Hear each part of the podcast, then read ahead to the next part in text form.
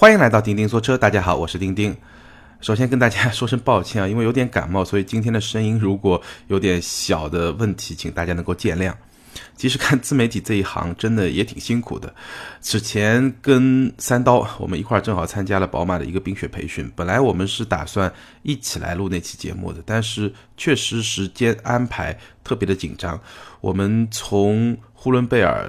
当天晚上飞到北京的时候，已经凌晨一点多了，所以实在是没有力气再去录音了。然后第二天一早我就飞回上海了，所以那期节目呢，最后我们还是分开来做。相信很多朋友也都听了这两期节目，我们分别的节目。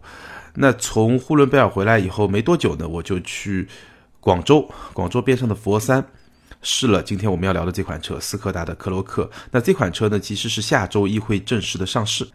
如果你听到这期节目比较晚，就是我节目发了以后三四天之后你再听的，可能你已经知道这款车的价格了。但我现在在录这期节目的时候，其实我是不知道这款车的价格的。当然了，大概估计一下也八九不离十吧，因为预售价是十四到十九万，那我的估计可能会比这个预售价稍微便宜几千块钱吧，应该是十三万出头到十八万出头，这个是我的一个估计，估计不会太离谱。那今天呢，我就把我试车过程中的一些体验和相关的一些思考跟大家分享一下。我现在录节目呢是周三晚上的，已经快接近十二点了。那周四大家就应该能够听到这期节目。那事实上，在周三今天呢，我已经把这篇试车的文章就图文版本呢，已经发在了我的微信公众号“钉钉说车”上了。有兴趣的朋友也可以去看一看。毕竟有一些内容啊，你看到图片会显得更加的直观一点。当然了，咱们今天的节目里面也基本上都会说。但是呢，我可能不会按照我写试车文章那样，外观啊、内饰啊、动力啊、配置啊，对吧？就一方面一方面这么来说。我想重点说六个问题。这六个问题呢，基本上是我在试车过程中，我发了几个微博、朋友圈，然后有很多的网友跟我互动，最关心的问题，以及我这篇微信文章发出来以后，哎，微信后台的这种评论，包括别的一些平台，像汽车之家的车家号啊、今日头条头条号啊，这不同的平台里面的一些评论。大家互动最关心的一些问题，我觉得今天节目里面我就围绕这六个问题重点的来说一说。好，我们进入第一个问题。第一个问题呢，我们先来聊一聊科洛克到底是一款什么级别的 SUV？按照官方的说法，上汽斯柯达官方的说法，这是一款紧凑级的 SUV。但是呢，科洛克本身它的原版海外的原版叫 Croc，它在欧洲呢是一款小型的 SUV。但是呢，它在国内呢其实是经过了加长，车长增加了五厘米，达到了四千四百三十二毫米，轴距呢增加了五点八厘米，达到了二六八八毫米。所以呢，一个小型 SUV 经过加长了以后，到中国变成了一个紧凑型 SUV，大概就是这么一个故事。那它到底是一个小型 SUV 还是一个紧凑级 SUV 呢？其实我觉得要非常严格的来回答这个问题啊，已经比较难了。我记得我刚入行的时候啊，差不多十来年前，那个时候我们来评价一款车它的级别，基本上三个标准：第一个看它的平台，第二看它的车身长度和轴距，第三个看它的动力配置。现在呢，平台已经没法看了，对吧？大众一个 MQB 从 Polo 到途昂，从一个四米出头的车到一个五米出头的车，都可以是同一个平台的，所以平台已经不能成为车型级别的一个判断的标志了。那车长呢？我们都知道中国大量的加长，所以呢，紧凑级变成了中级，对吧？途观变成了途观 L，或者说这个小型变成了紧凑级，这个也都很正常。所以这个标准好像也不是特别的清晰了，尤其是在 SUV 这个领域。我们来看一看，缤智，本田的缤智公认的小型 SUV 是四点三米，科洛克四点四米。官方就叫做紧凑级 SUV，对吧？然后呢，CRV 也是紧凑级 SUV，是四点六米。然后克迪亚克和途观 L 呢是四点七米，那基本上就算是中级 SUV 了。冠道四点八米，中级 SUV；汉兰达四点九米，也是中级 SUV。所以呢，你就发现很不清晰。你科洛克四点四米，比缤智四点三米长大概十几公分吧。因为它四点四米多一点，它四点三米不到一点，长十几公分就是两个级别。但是呢，汉兰达比柯迪亚克长二十来公分，哎，倒是同一个级别的。所以你会发现，其实是不同的车厂、不同的品牌，它在内部做这些区分的时候没有那么的鲜明。所以呢，很多时候你这个级别呢，确实是很难去说，可能你有时候还要去结合它的动力配置啊、它的价格怎么样去判断。那总的来说呢，我觉得这个判断价值已经不是特别的大了。包括动力系统也一样，因为同一款车它可能动力系统的跨度会比较大。那当然，你整体上可以看它一个动力系统是在一个什么样的标准上，你可以去分分类，对吧？比如说 CRV 是 1.5T 2.0混动的，那缤智就是1.5自吸、1.8自吸的，那这个确实是很明显。同一个品牌内部是会比较明显，但是跨品牌以后呢，你反而会觉得，哎，好像不是那么的明显，对吧？比如说克洛克，它配的是一点二 T、一点四 T，那从动力上来说呢，可能跟缤智是比较接近的。或者说跟逍客是比较接近的，就更偏向小型。但反过来说，逍客又是一个紧凑型。所以我说了那么多，就大概给大家建立这么一个概念，就是我们一定要去给它定义一个紧凑型还是小型呢？价值不是特别大。上汽斯柯达官方说它是一个紧凑级 SUV 呢，我觉得没有问题，因为我待会会说，从空间上来说，如果我们把空间作为一个比较清晰的衡量标准来说，这款车你说它是紧凑级 SUV 没有问题，这是第一个。论据，那第二个能够支持这个观点的，就是逍客。其实啊，严格来说，这个克洛克在市场上从车身尺寸上来说，最直接的竞争对手就是逍客。就曾经啊，逍客是这么一个定位，就是它的车身是在我们比较公认的小型 SUV 和紧凑型 SUV 之间。我刚才说了，CRV 也好，老的途观也好，基本上都是四点五米、四点六米这么一个尺寸。那逍客呢，就是四点三米多一点，就四点四米左右这么一个尺寸。然后再往下的小型 SUV 就四点三米，就它正好在中间。然后它的价格呢，其实是比较接近小型 SUV 的，所以呢，它就形成了一个空间上的降维攻击。所以逍客的销量其实一直都不错。我们待会儿会说，那科洛克呢，基本上是借鉴了这么一种竞争的方式。所以说，科洛克它的定位是紧凑级也好，是小型也好，不重要。重要的是，我们要知道这款车其实它的空间、它的空间、它的车身的长度、它的轴距二六八八毫米的轴距，其实是达到了一个紧凑型 SUV 的标准，而且它的空间确实是非常的充裕。我一米七七，前排调整好一个舒适的坐姿以后，到后排。我的腿部的或者说我的膝部的空间是可以比一个 iPhone Plus 还要再大，还要再长出那么三四公分吧。大家可以到我的微信公众号上看那篇文章，里面有图片。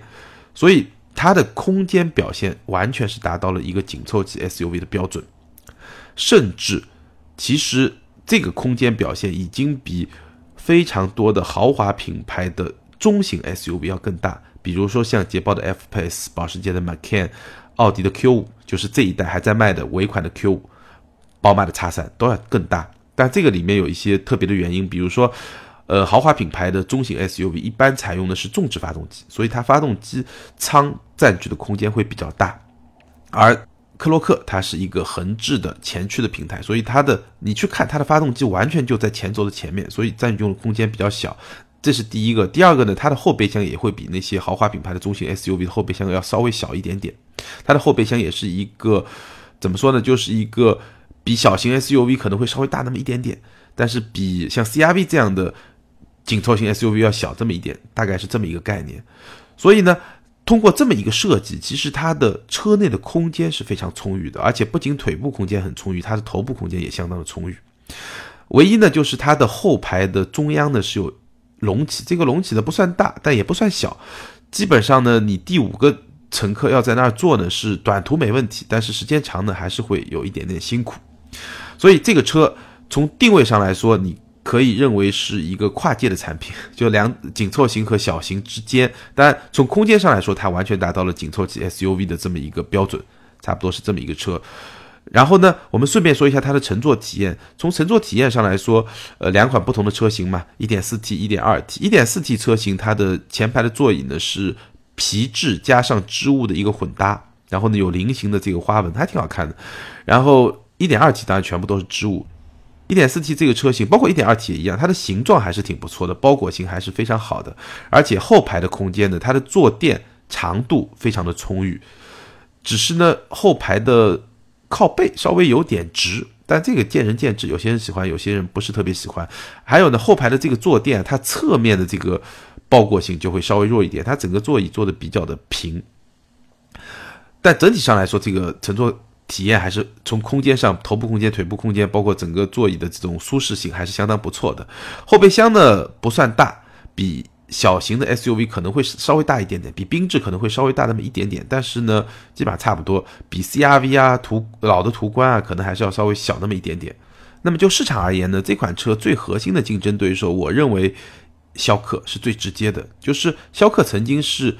通过这么一种空间的降维打击来获得一个比较好的市场表现，那科洛克是跟进了这么一个战略，这是第一个竞争对手。那第二、第三的竞争对手就是本田的缤智和 XRV，再往下面排呢，就是即将要上市的丰田的 CHR 和奕泽，以及大众，就是科洛克的大众兄弟 T Rock，一汽大众马上会国产，就是这几款车。也就是说，它的主要的竞争对手呢，还是。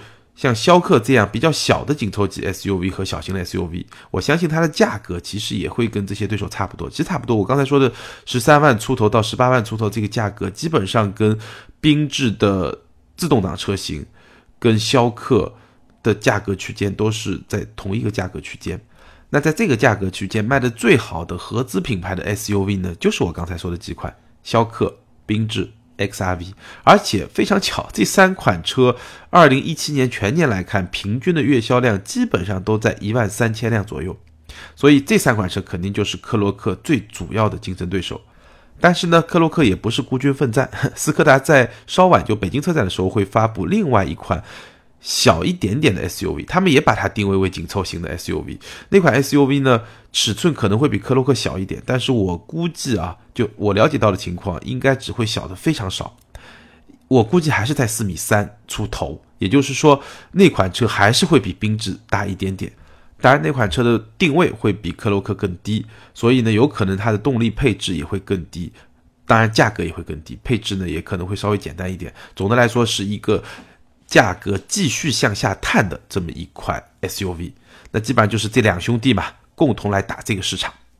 好，我们把第一个问题说清楚了，就是定位和空间。第二个问题，我想简单的说一下呢，就是关于设计。当然了，这款车好看不好看，大家自己去看图片，去看实车，肯定会有自己的判断。那我只是想简单的说呢，其实斯柯达品牌现在是处于一个历史的转折期。这话怎么说呢？从前的斯柯达。在中国市场上，至少是这样的，就是一个性价比更高的大众。它跟大众的产品在机械结构上、在平台上、在动力系统上几乎都是一模一样的。它们的差别只是设计不同、配置不同、内饰的有些用料不同，对吧？但是呢，这么一个定位是没有办法支撑斯柯达长期发展的。所以从最近几年以来，斯柯达一直想要从一个性价比更高的大众的副牌变成一个独立的。更加时尚、更加年轻、更加有亲和力的品牌，一个捷克的汽车品牌。那要做到这一点呢，我觉得设计是要发挥非常重要的作用的。所以大家可以去看最近这几年的产品。我其实个人觉得 Yeti 实在不是特别好看，但是从速派到柯迪亚克到科洛克，整体的设计风格的提升是非常明显的，而且明显是在朝着更加年轻、时尚的方向发展。之前的斯柯达其实整体上还是走一个比较。中庸比较传统，比较实诚这么一种感觉。那现在呢，确实还是会朝气蓬勃很多。而且，比如说像克洛克这款车，除了传统的黑色啊、白色啊、灰色，还有橙色啊、某种特别的绿色啊，包括金色啊一些比较亮丽的颜色，也是在往年轻化的方向去走。好，这个我们就不多说，大家可以去找图片来看。第三个大家非常关心的问题就是它的内饰的质感怎么样？好像斯柯达这个品牌的。一些车型给很多朋友留下的印象就是内饰的质感不怎么样。科洛克1.4的高配车型就是我重点体验的一款车型，它的内饰材质呢，或者说内饰质感呢，我觉得用中规中矩这四个字来形容是比较恰当的。整个大梯形的中控台上半部分基本上都是软性的材料，而下半部分呢，大部分都是硬性的塑料。然后再说车门。扶手的区域是有皮质包裹的，那其他部分呢，基本上也是硬性的塑料。座椅我刚才说了是皮和织物的一个混搭。然后呢，它的中控屏有三种类型，我是看到两种类型，就是1.4的高配是八英寸无边框的玻璃屏触控屏，然后呢，1.2T 呢只是一个多功能收音机，就是很小的那种黑白的那个屏，就很简单，只能显示一些基本的信息。从资料上看呢，应该还有一块九英寸的屏，我没有见过，但是我怀疑呢，很有可能就是明锐旅行版上搭载的那块屏。那么在 1.4T 高配车型上，除了那块八英寸的无边框的玻璃触控屏之外，其实还是有比较多的物理按键，用来控制一些像空调啊，或者说泊车辅助啊一些比较常用的功能。所以基本上是一个触控屏和一个物理按键的这么一个组合。所以呢，整体而言呢，你会觉得克洛克的内饰啊，还是有点像一个理工男，就它的整体的布局是非常讲逻辑性的，使用起来是非常容易上手的。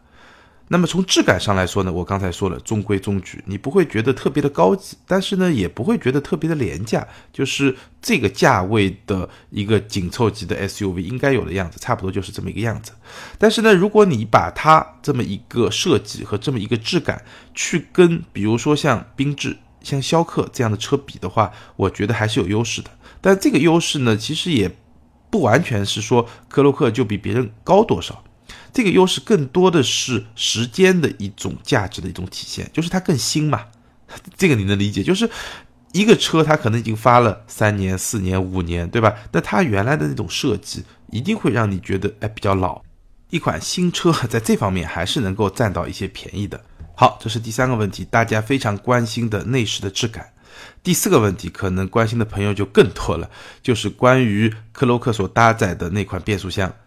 七档干式双离合变速箱，克洛克的动力系统呢是 1.4T 加上七档的双离合，或者是一点二 T 加上七档的双离合。1.4T 呢就叫做 TSI 280，1.2T 这个车型呢叫 TSI 230。那 1.4T 车型呢是150马力，250牛米；1.2T 车型是116马力，200牛米。那这两款车的实际动力表现如何呢？说实话，1.2T 车型的动力表现是有一点点超出我的预料的，因为我记得差不多一年多之前吧，我曾经做过一期节目，叫什么样的动力水平可以称得上够用？那我当时给了一个标准，就是一吨的车重，如果有一百马力的话，那大部分情况下这个车的动力就是够用了。那我们来看克洛克 1.2T，它是一百十六马力，那车重是多少呢？差不多就一点三吨，一点三吨还要再加上三个人坐在上面。这个时候你一百十六马力来驱动，其实我是会比较担心够不够用的。但实际的体验呢，完全够用，没有问题。直到车速要到八十到九十公里每小时这个车速之上，你再加速才会开始有那么一些哎疲态，开才会开始有那么一些好像加速比较慢的那种状态出现。但这个其实车速已经比较高了。那之所以能够有这样的表现，其实从一个。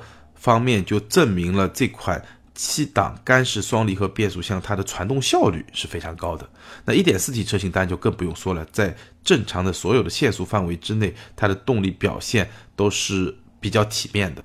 当然你肯定不能说是什么充沛啊、凌厉啊，好像把它当一个高性能车来开，这是肯定不可能的。但是呢，可以有一个相当可观的、相当体面的一种加速的表现，这个是没有问题的。油耗。我们当时的测试呢，大部分都是市郊，也有一些弯弯曲曲的乡村里面的一些路，车速呢是在一个比较适合跑油耗的这么一个车速上，当然了，也经过了。差不多有一些比较小部分的一些城市道路也吃了几个红绿灯，但整体来说呢，这部分不多，是以一个市郊道路为主。那 1.2T 呢，基本上在六个多油，1.4T 呢在七个多油，所以整体根据这个路况嘛，我觉得还是一个比较不错的表现。好，接下来我们还是来说说这么一个老生常谈的话题，就是关于这款七档干式双离合变速箱。大概前面有一期节目，可能是两三周之前吧，我在回答一个听友关于7.5代高尔夫的时候呢，聊到过这个七档干式双离合变速箱。聊完以后呢，咱们的用户互动还是非常的踊跃。我大概毛估估啊，没有仔细的去点，有差不多七八位听友是为这个七档干式双离合变速箱投了支持票，而且他们呢都是说我自己就是车主，我几年开下来没问题，没问题，没问题。然后有一位听友是投了反对票，那位听友我印象很深，他开的应该是一个 Q 三，然后呢，他抱怨了一些，呃，上坡啊这种各种不同路况下双离合变速箱的一些顿挫啊各方面的问题，大家呢可以自己去这个评论区里面去看。我查了一下呢，应该是第一百五十一期节目，大家可以去评论区看。那我今天特别想跟大家分享的是一位 ID 叫容易良的这位朋友，他给我的留言，他洋洋洒洒写了有大几百个字，我简单的给大家分享一下。那这位朋友呢，他自己有一辆 A 三一点四 T 加上七档的干式双离合变速箱这么一个动力配置的版本。现在呢，已经开了四年，里程是八万公里，使用的场景呢是上海的市区，也就是一些比较拥堵的这么一个路况，经常会有。那他的观点呢很明确，就这个七档干式双离合没有问题。他给出了主要是两个论据。第一个论据呢，他说早年啊，这个七档干式双离合，当你在红绿灯面前。挂 D 档，然后把刹车踩死的时候呢，其实离合器是处于一个半联动的状态。但后来呢，大众系的新车呢都有了 Auto Hold，一旦 Auto Hold 启动的时候呢，哪怕你继续是在 D 档的离合器就分开了，所以就不会有这么一个过热的现象发生。然后他还说自己呢做了一下测试，在 Auto Hold 功能开启和关闭的情况下呢，这个发动机转速还是不一样的，这是第一点。那第二个情况呢，它其实是纠正了我当时的一个说法。因为我当时说嘛，大众升级 ECU 的做法是让发动机的转速保持在一个较高的转速，就是延迟升档，以免频繁的在一档和二档之间切换，造成这个离合器的过热。他说不是这样的，事实上电脑程序是提前了一档到两档的升档时机，也就是说，你只要不是大脚油门，只要这个车没有停下来，还在低速蠕动，这个发动这个变速箱就始终会保持在二档这么一个状态，从而来避免频繁换挡造成的过热。也就是说，目的是一样的，都是来避免一档和二档频繁换挡造成的过热，但是方法是不一样的。不是我说的一直保持在一档，而是非常快的进入二档，然后始终保持在二档。他提出了这么两个论据。那正好，我这次是克洛克，就是一点四 T 加七档的 DS 机和一点二 T 加七档的 DS 机，所以呢，我又特意去验证了一下他的这么一个说法，结论是这样的：首先，不管这辆车是不是搭载了 Auto Hold，一点二 T 车型是没有 Auto Hold 的，对吧？不管这辆车是不是搭载了 Auto Hold，在 D 档下，只要你踩死刹车，离合器就会松开，不存在一个半联动，所以它的第一个论据是不成立的。但是呢？结论是一样的，就是离合器不存在半联动。那第二条呢？它是对的，我之前说错了。事实上，不管你是选择 D 档还是 S 档，变速箱都会在最快的时候升档，完成升档。就是哪怕我是 S 档，我根本就不用踩油门，只要这辆车。正常的蠕动，就离合器结合蠕动往前走，差不多不到十公里每小时的这么一个时速，在 S 档下，它也马上会升二档，而且呢，直到车辆完全停下来才会重新降到一档。所以这位朋友说的是对的。那关于大众七档干式双离合变速箱的可靠性，它的表现到底怎么样呢？大家自己去看评论区，我也就不多说了。那么在驾驶体验上，这款变速箱表现到底如何呢？我觉得小的瑕疵还是有的。主要表现在两方面，第一呢是在低档位的换挡的过程中，尤其是在一二三档，还是有一些比较细微的顿挫。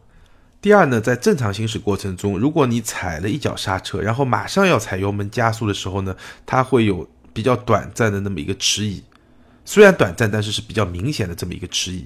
那除此之外，在绝大部分的时候，这款双离合变速箱的表现是非常的顺畅，反应也是非常的敏捷。而且它的传动效率，包括油耗的表现也是不错的。好，关于这么一个老生常谈的问题呢，我们就聊到这儿。接下来呢，我们来聊一聊大家非常关心的克洛克的驾驶感受和它在隔音降噪方面的表现怎么样。从驾驶感受来说呢，我觉得简单的来说，科洛克的操控风格是非常典型的一辆德系车的风格。当然了，你也可以把它形容为是一辆经过改良的德系车的风格。首先从底盘上来说呢，这款车还是比较偏硬的，但是呢，它又比缤智要稍微舒适一点，就比缤智要软一点，但是比比如说明锐的旅行车要明显的偏硬，但这个是可以理解的，因为旅行车的重心比较低，所以它的悬挂可以做的软一点。但是一个小型的 SUV 或者说紧凑型的 SUV，它的悬挂一般来说不能做的太软，否则的话这个车的侧倾会非常厉害，因为它的重心比较高。所以它的悬架是比明锐旅行车要更硬，但是比缤智呢又会稍微的软一点，过滤一些细微的震动呢是没有问题的。当你过一些正常的减速带的时候呢，也是比较的干净利落。整体而言呢，你很难说这是一款坐上去舒适性非常高的 SUV，很难这么说。但是呢，坐在后排呢，你大概也不太会有非常强烈的抱怨，也不会。整体而言是一款比较偏向硬朗的 SUV。那么它在弯角中的这种侧向支撑力，倒是给我留下了比较深刻的印象。那么在隔音降噪方面，首先这肯定不是克洛克的强项，你很难说克洛克的这个隔音降噪做得非常非常的好，肯定不会。但是呢，你说它做得非常的糟糕，这个噪音就非常的大呢，也不至于。尤其是对于 1.4T 车型而言，在100公里左右的这么一个时速下，无论是风噪、胎噪还是发动机噪音，我觉得都是在一个可以接受的范围之内。需要抱怨的呢是 1.2T 车型，因为 1.2T 车型它匹配的是韩泰轮胎，那这款轮胎的胎噪还是比较明显的。好，最后一个问题，关于性价比，就这款车到底值不值得买？那因为价格还没有最终出来，虽然我有一个基本的判断，对吧？十三万出头到十八万出头，但是毕竟还没有最后的出来，包括具体的不同车型的配置，我们也没有看到，所以呢。还没有办法给出一个明确的答案，但是呢，我觉得可以简单聊一聊，大家最后可以结合这个价格去判断。首先，我们现在知道的呢，一开始发布会是四款车型，包括一款 TSI 二三零就一点二 T 和三款 TSI 二八零就是一点四 T，所以显而易见，这次主打车型是一点四 T 车型，不是一点二 T 车型。为什么呢？除了数量上的差别之外，我待会还会再说。我们简单来看一下配置，标配有一些什么样的？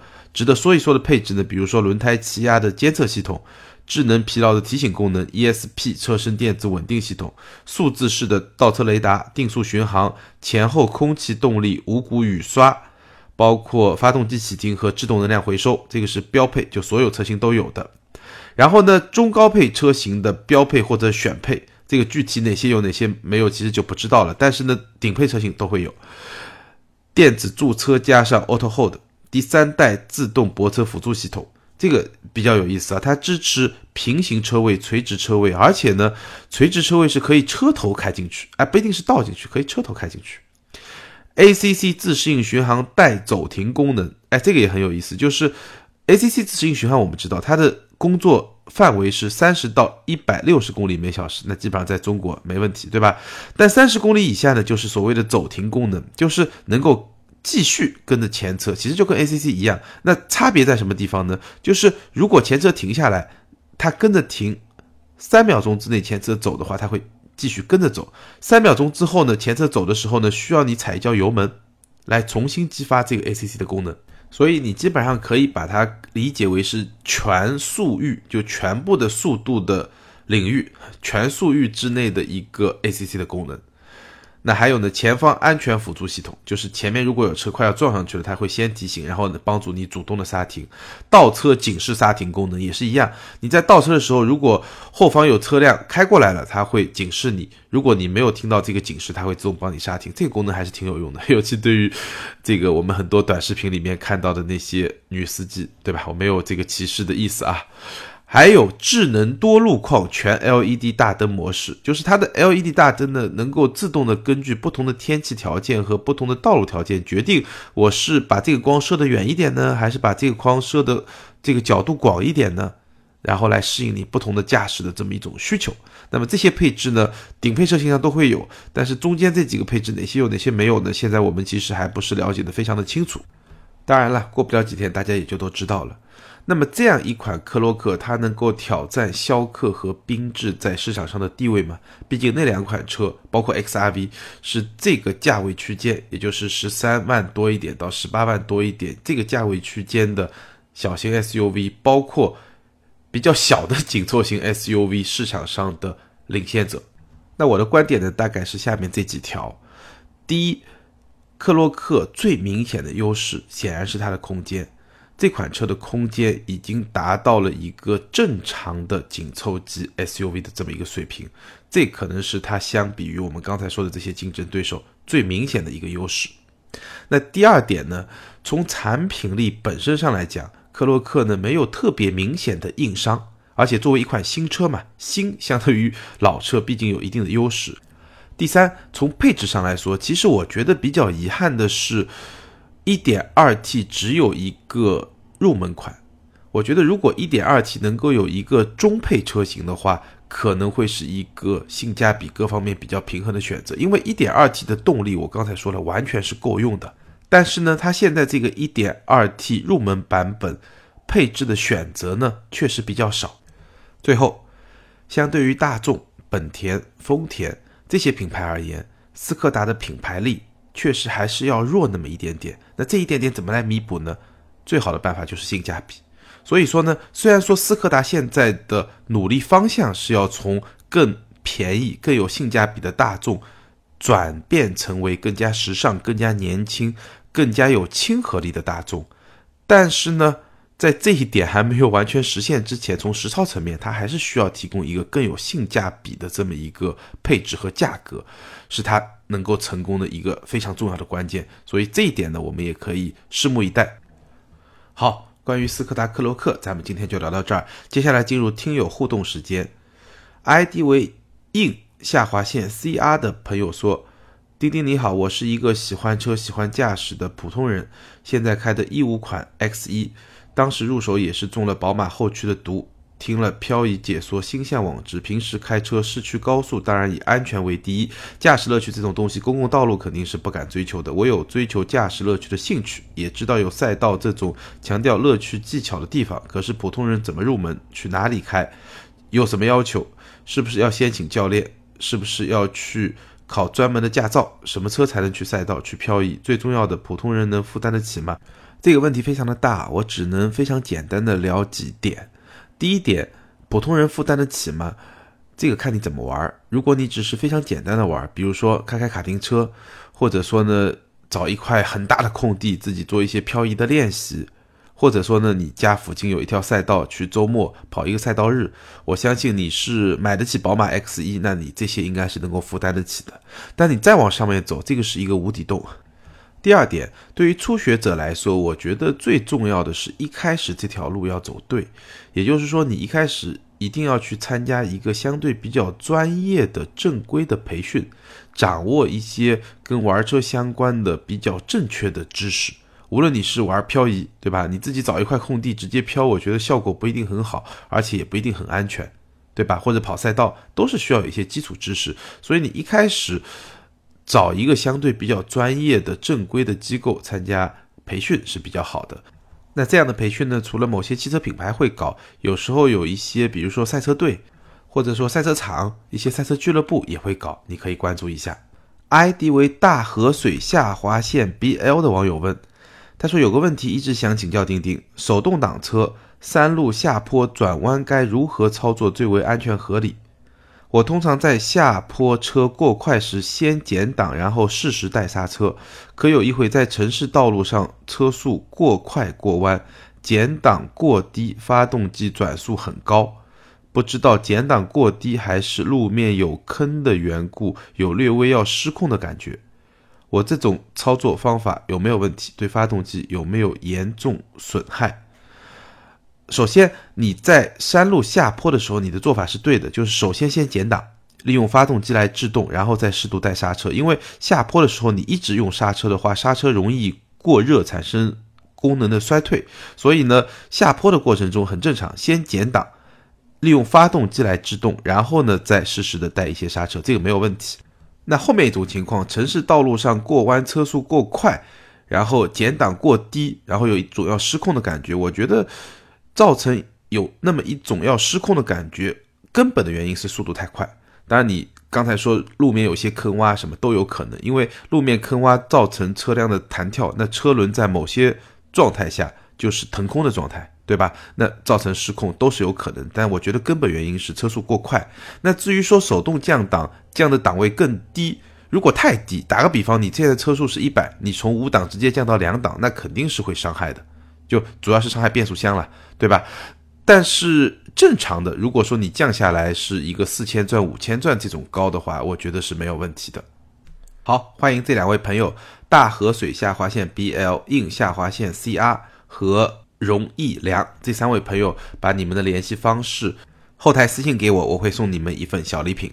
关于今天咱们聊的斯柯达克洛克，大家有任何的想法，欢迎在下方评论留言。如果你身边正好有想要买一辆小型 SUV 或者紧凑型 SUV 的朋友，欢迎把今天的节目推荐给他。更多精彩内容，欢迎关注微信订阅号“钉钉说车”，我们的视频和图文内容会在那里发布。好，今天就聊到这儿，咱们下周接着聊，拜拜。